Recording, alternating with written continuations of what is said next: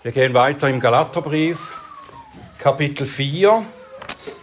Hier lesen wir die Verse 21 bis 31. Galater 4, 21 bis 31. Das ist das Wort unseres Gottes. Sagt mir, die ihr unter dem Gesetz sein wollt, hört ihr das Gesetz nicht? Denn es steht geschrieben, dass Abraham zwei Söhne hatte, einen von der Magd und einen von der Freien. Aber der von der Magd war nach dem Fleisch geboren, der von der Freien jedoch durch die Verheißung. Dies hat einen bildlichen Sinn, denn diese Frauen bedeuten zwei Bündnisse. Eines vom Berg Sinai, das in die Sklaverei hineingebiert, das ist Hagar. Denn Hagar ist der Berg Sinai in Arabien, entspricht aber dem jetzigen Jerusalem. Denn es ist mit seinen Kindern in Sklaverei. Das Jerusalem droben aber ist frei. Und das ist unsere Mutter. Denn es steht geschrieben, Freue dich, du Unfruchtbare, die du nicht gebierst, brich in Jubel aus und rufe laut, die du keine Geburtswehen erleidest, denn viele sind die Kinder der Einsamen, mehr als die derjenigen, die den Mann hat. Ihr aber, Brüder, seid wie Isaak, Kinder der Verheißung. Aber so wie damals der nach dem Fleisch geborene, den nach dem Geist geborenen verfolgte, so ist es auch jetzt. Aber was sagt die Schrift? Stoße die Magd und ihren Sohn hinaus. Denn der Sohn der Magd soll nicht mit dem Sohn der Freien erben. Daher, Brüder, sind wir nicht Kinder einer Magd, sondern der Freien. Himmlischer Vater, danke für dein Wort, danke für was du uns hier gibst. Hilf uns zu verstehen, was du zu sagen hast, durch diese Bilder auch, die wir hier gezeigt bekommen. Hilf uns aufmerksam auf dein Wort zu sein und zu verstehen, was das für uns zu bedeuten hat. Und öffne du meine Lippen, dass sie deinen Ruhm verkünden. Amen. Wir haben letzte Woche schon festgestellt, nicht das erste Mal, dass der Apostel Paulus keinen Aufwand scheut, um die Christen in Galatien, die da von falschen Lehrern umgarnt und auf einen Irrweg geleitet wurden, zurückzugewinnen. Zuletzt zeigt er ihnen im Abschnitt vor unserem heutigen, zeigt er ihnen einen sehr, eine sehr persönliche Ansprache. In dieser Ansprache zeigt er ihnen sein Herz, seine Motivation von Liebe geprägt zu den Verirrten. Und jetzt spricht er die Galater noch einmal von einer anderen Seite oder in einer anderen Weise an, um sie eigentlich über das Gleiche zu belehren, was er schon vorher getan hat. Er verwendet eine Anzahl von Bildern, um ihnen die Konsequenz zu zeigen, die der Weg des Gesetzes, das heißt der Versuch, durch Einhalten des Gesetzes gerechtfertigt zu werden, die Konsequenz, die der Weg des Gesetzes mit sich bringt, möchte er Ihnen aufzeigen anhand von dieser, äh, von dieser Gruppe von Bildern sozusagen. Er hat zuvor schon erklärt, wer versucht, Gottes Zustimmung durch Halten des Gesetzes zu gewinnen, der endet in der Sklaverei. Das Gesetz, insbesondere die zeremoniellen Gesetze, die waren dazu gegeben, zu Christus hinzuführen, der alles erfüllt hat, der das Ziel und das Ende des Gesetzes ist. Juden und Heiden sollten jetzt allein auf ihn vertrauen für ihr Heil, ihre Annahme bei Gott.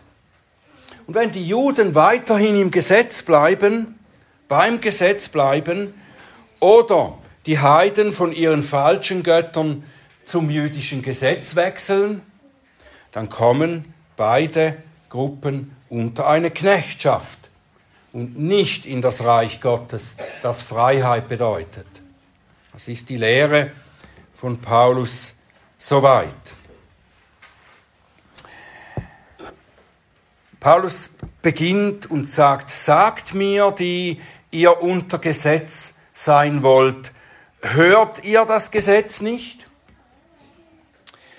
Hört ihr das Gesetz nicht? Das bedeutet, versteht ihr nicht, was die Konsequenz ist, wenn ihr unter dem Gesetz leben wollt als Christen. Ich will es euch anhand von Beispielen erklären. Und was Paulus dann macht, das ist nicht alttestamentliche Typologie erklären. Das tut er an anderen Stellen. Hier ist das etwas anderes. Hagar Ismael oder Sarah sind ja keine Typen im eigentlichen Sinn.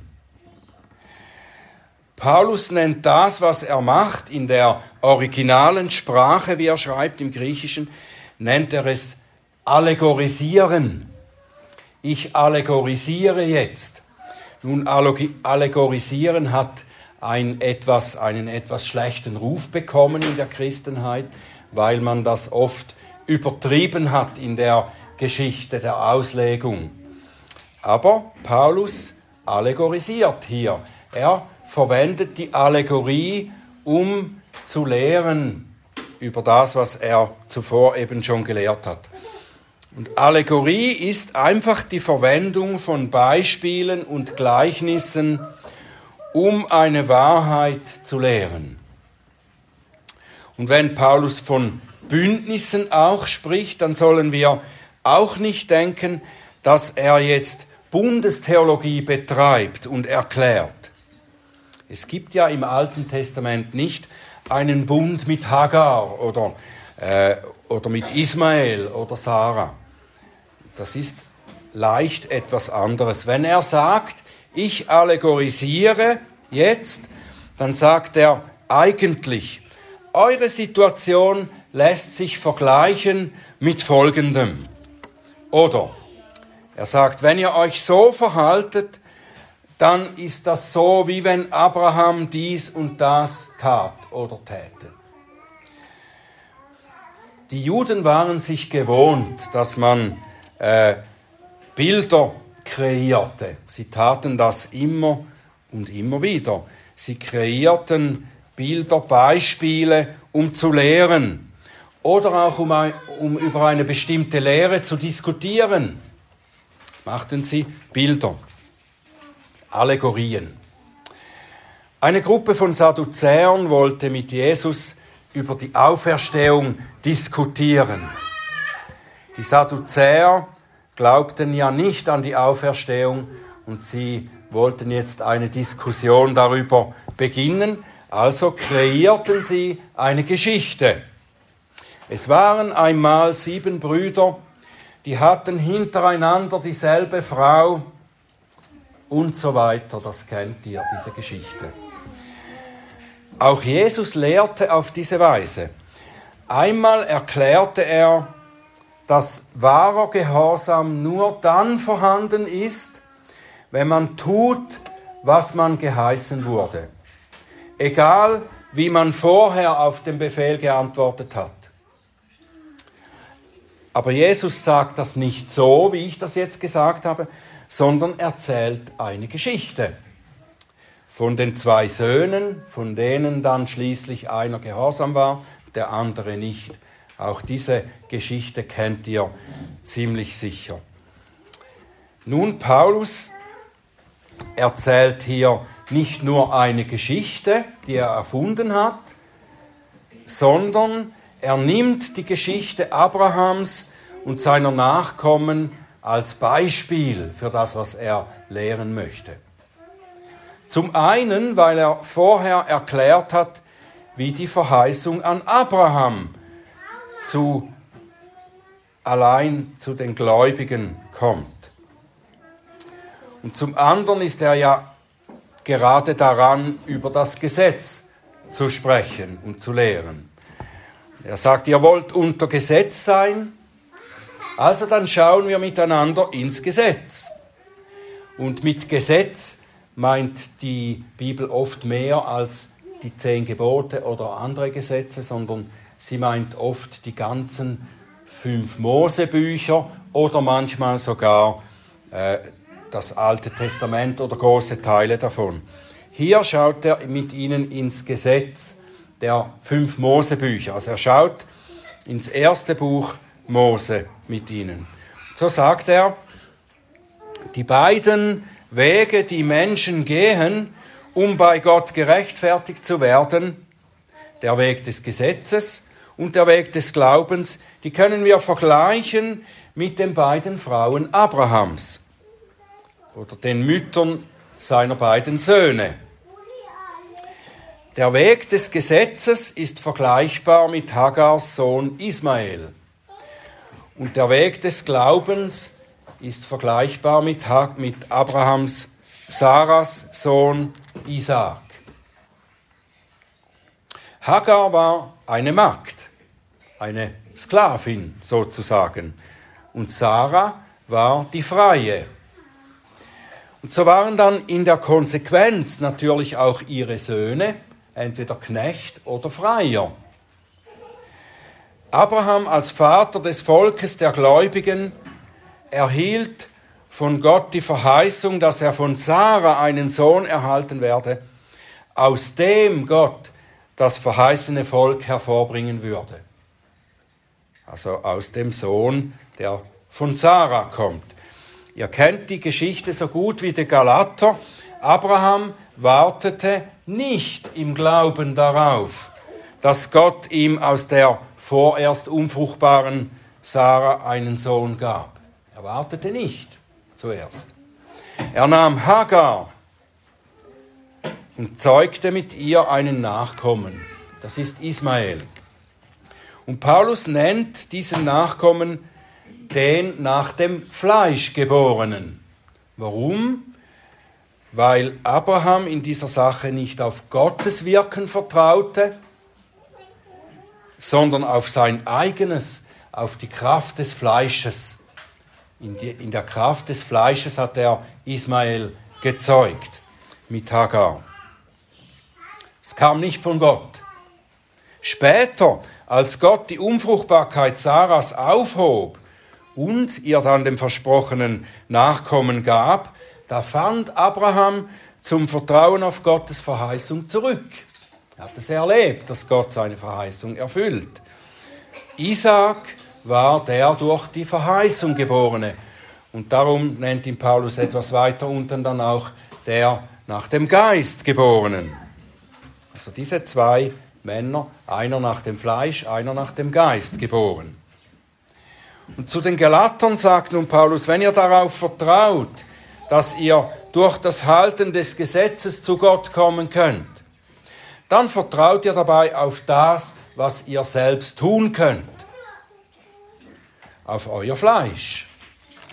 Dann seid ihr Söhne nach dem Fleisch.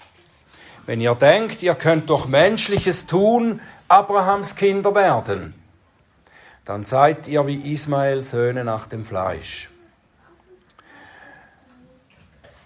Söhne der Magd Hagar. Und sie ist vergleichbar mit dem Berg Sinai in Arabien, sagt er weiter, oder dem jetzigen, das heißt dem irdischen Jerusalem. Und dieser Vergleich ist sehr treffend. Denn Hagar lebte, nachdem sie weggeschickt wurde mit ihrem Sohn zusammen, lebte sie in der Wüste in der Nähe des Berges Sinai in Arabien. Und ihr Sohn Ismael ist der Vater der Araber. So sagt eigentlich Paulus auch zu diesen Juden, die das Halten des Gesetzes verlangen. Ihr seid eigentlich Söhne der Araber, ihr seid Araber. Und das, was das für eine äh, Beleidigung für einen Juden ist, können wir uns vorstellen. Oder? Er braucht ziemlich harte Worte hier, später dann wieder in einem anderen Zusammenhang. Wenn ihr auf das Gesetz baut, dann seid ihr Söhne der Magd, Nachkommen Ismaels und nicht Kinder der Verheißung. Und der Sinai wird auch noch genannt, der Sinai war der Berg, auf dem Mose das Gesetz erhielt. Auch hier noch einmal ein Zusammenhang. Mit diesem Gleichnis zeigt Paulus dann auch eben, dass der Weg des Gesetzes am Ende in eine Sackgasse führt. Ismael konnte nicht Erbe der Verheißung werden, die Abraham gegeben wurde. Er wurde ausgestoßen und er wurde in die Wüste ausgestoßen, da musste er dann leben. Und wenn Paulus sagt, dass der Berg Sinai dem jetzigen Jerusalem entspricht, dann erinnert er auch daran, dass das irdische Jerusalem dem Untergang geweiht ist, wie Jesus es prophezeit hat. Zehn, höchstens 20 Jahre nachdem Paulus schrieb hier, wurde Jerusalem samt Tempel total zerstört. Das sagt, wenn ihr auf das Gesetz vertraut, das da gepflegt wird, in diesem Jerusalem, in diesem Tempel, dann seid ihr in einer Sackgasse. Das endet in der Zerstörung. Das kommt in anderen Briefen auch immer wieder vor im Neuen Testament. Wer auf das Gesetz baut, um zu Gott zu kommen, kann nicht nur kein Erbe der Verheißung sein, er ist ein Sohn nach dem Fleisch, der bezüglich des geistlichen Erbes leer ausgeht. Und er ist bildlich gesprochen ein Bewohner des irdischen Jerusalem mit dem irdischen Tempel, das aufgrund der Ablehnung des Christus unter Gottes Gericht fiel und zerstört wurde. Und das ist das Bild für die geistliche Wahrheit, die Paulus dann etwas weiter unten in Vers 4 von Kapitel 5 ausspricht. Ihr seid von Christus abgetrennt, die ihr im Gesetz gerechtfertigt werden wollt. Ihr seid aus der Gnade gefallen. Gibt es keine Zukunft. Auf diesem Weg gibt es keine Zukunft für euch. Auf der anderen Seite sind diejenigen, die darauf vertrauen, was Gott in Christus getan hat, die also allein aus Glauben gerechtfertigt zu werden suchen, sind Kinder der Verheißung. Der Verheißung, die Abraham gegeben wurde. Sie gleichen Abrahams Sohn, den Gott ihm durch Sarah gab. Isaac. Das ist äh, die der Sohn nach dem Geist, der Sohn der Verheißung. Isaac kam zur Welt, indem Abraham schließlich auf Gottes Versprechen vertraute und mit Sarah, der unfruchtbaren und ins Alter gekommenen, einen Sohn zeugte. Als er nicht vertrauen und nicht warten wollte, da sagte Abraham zu Gott, Lass doch Ismael der Vater des Volkes sein, das du mir versprochen hast. Das ist so ein Versuch, oder? Dass, dass das durch das Fleisch kommt, durch die menschlichen Dinge. Mit anderen Worten, lass mir doch den Weg meines menschlichen Schaffens gelingen. Segne meinen eigenen Weg. Das ist der Weg des Gesetzes. Gott sagte, nein, durch Sarah werde ich dir die Nachkommenschaft geben. Und Abraham glaubte erneut und dieser Glaube wurde ihm zur Gerechtigkeit angerechnet. Nun sind alle, die wie Isaac allein aufgrund von Gottes Verheißung und seiner Erfüllung zu Abrahams Nachkommen werden, Bewohner des Jerusalem, das droben ist, des himmlischen Jerusalem. Hebräer 12, Vers 22 sagt, ihr seid gekommen zum Berg Zion und zur Stadt des lebendigen Gottes, dem himmlischen Jerusalem. Da sind die Gläubigen angesprochen. Ihr seid nicht mehr gekommen zu, dem, zu der irdischen Stadt und so, da wird im Zusammenhang ja viel darüber gesagt, auch auf welche Weise man äh, in Gottes Reich kommt. Und dann heißt es eben an die Gläubigen gerichtet, die allein auf Christus vertrauen. Ihr seid gekommen zum Berg Zion, zur Stadt des lebendigen Gottes, zum himmlischen Jerusalem. Und das himmlische Jerusalem ist die Stadt und das Heiligtum, das nicht mit Händen gebaut ist, sondern durch Gott in Christus. So wie Isaac nicht natürlich, sondern übernatürlich geboren wurde, so könnt ihr, sagt Paulus zu den Galatern, nicht durch eigene Bemühungen oder menschliche Handlungen wie das Befolgen des jüdischen Gesetzes zu Bürgern des himmlischen Jerusalem werden, sondern allein durch den Glauben an Christus. Johannes 1, Vers 12.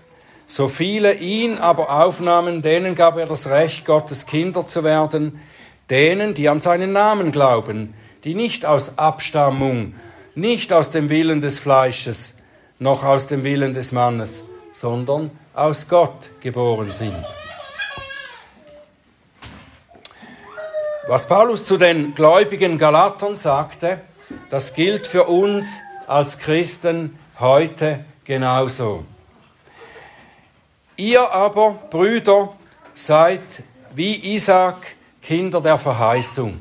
Vers 28.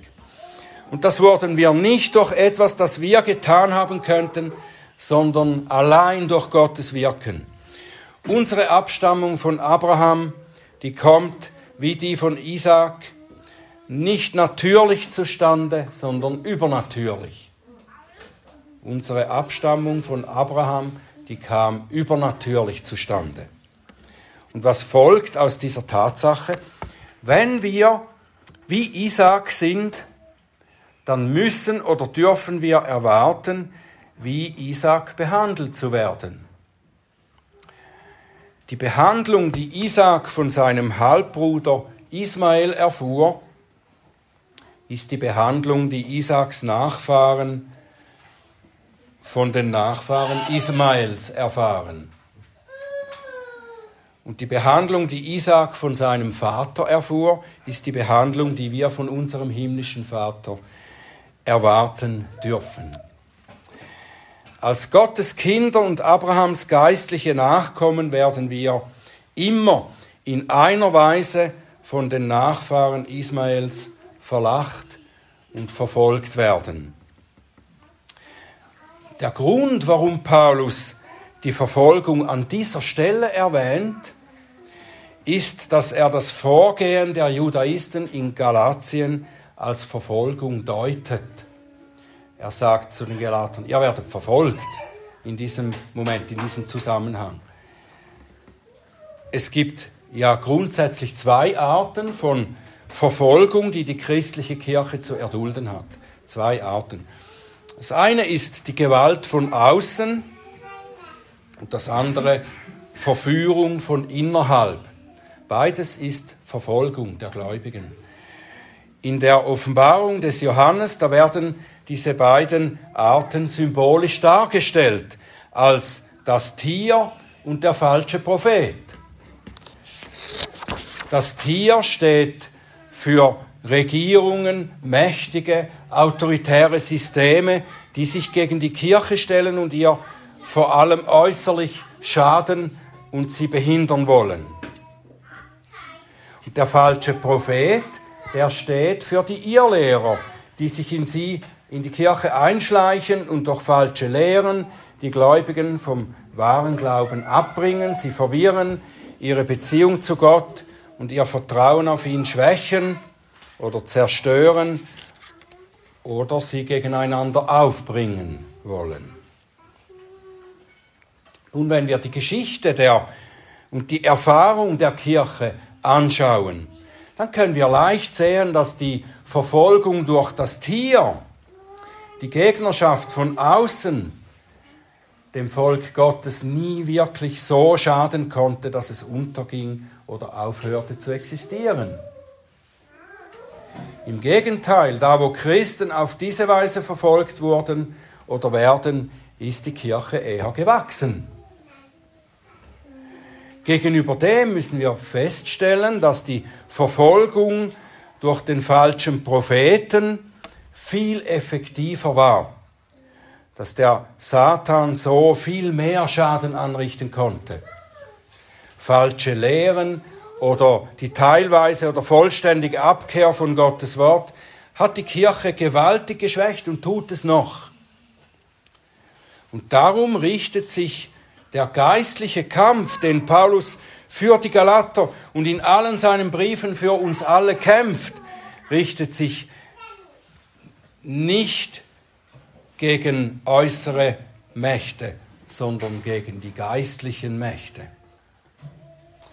Paulus schreibt im 2. Korinther 10, Vers 4, die Waffen unseres Kampfes sind nicht fleischlich, sondern mächtig für Gott zur Zerstörung von Festungen. So zerstören wir Vernünfteleien und jede Höhe, die sich gegen die Erkenntnis Gottes erhebt und nehmen jeden Gedanken gefangen unter dem Gehorsam Christi.